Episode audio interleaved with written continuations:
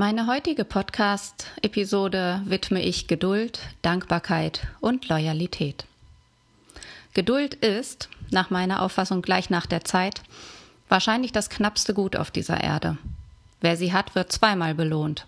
Zum ersten Mal in dem Moment, in dem die Ruhe einkehrt und man mit der Situation und der Situation mit Gelassenheit begegnen kann.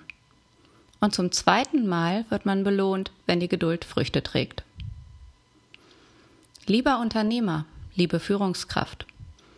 Ein früherer deutscher Popmanager Berthold Beitz sagte mal, man kann nicht heute Apfelbäume pflanzen und schon im nächsten Jahr die Früchte ernten. Geduldiges Warten gehört einfach zum Leben.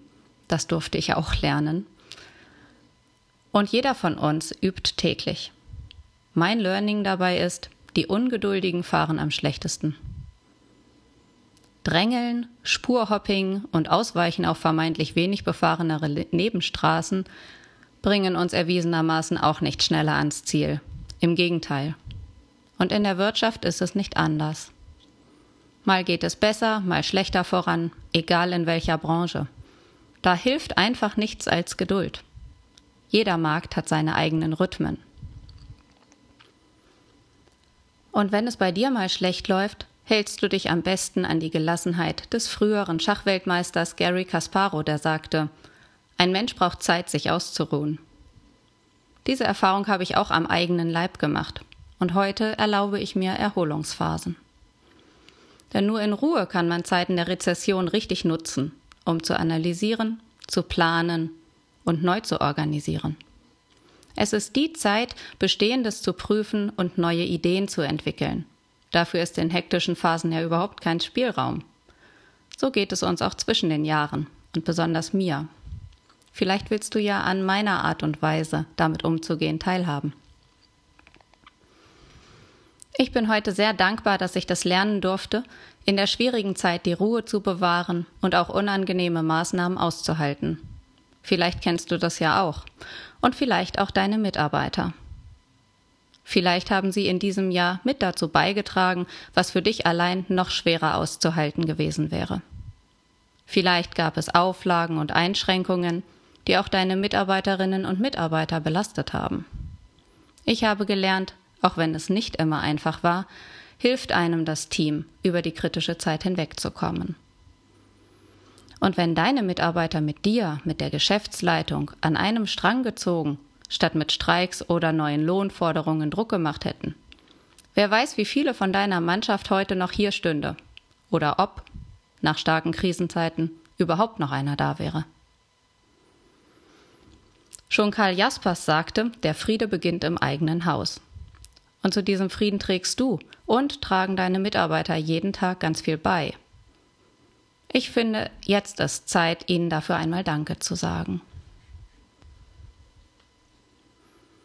Und selbst wenn dir die aktuellen Umsatzzahlen, die neuen Aufträge etc. gezeigt haben, dass alles gut läuft, auch das ist ebenso deinem Team zu verdanken. Du darfst sie dafür honorieren.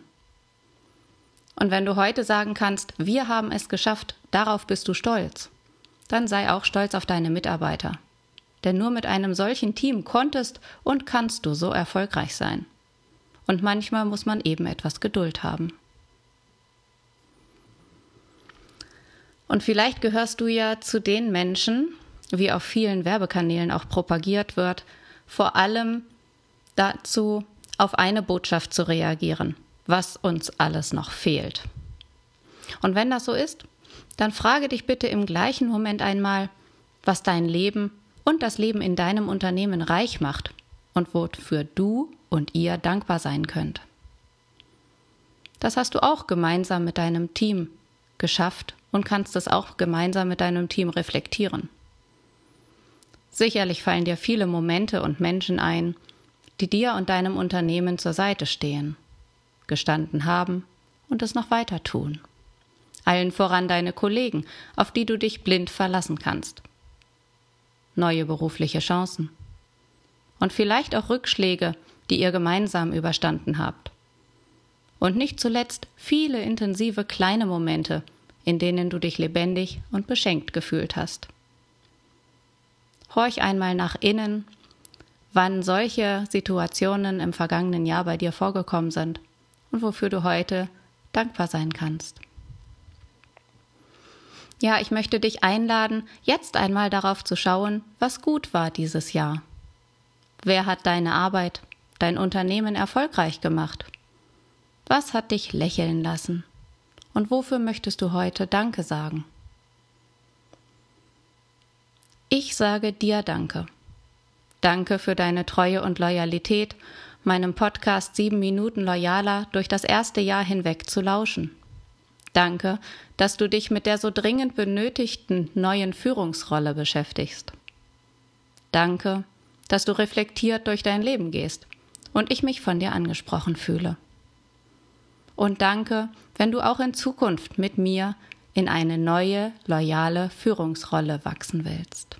Ich freue mich auf alles, was kommt und wünsche dir jetzt eine schöne Woche.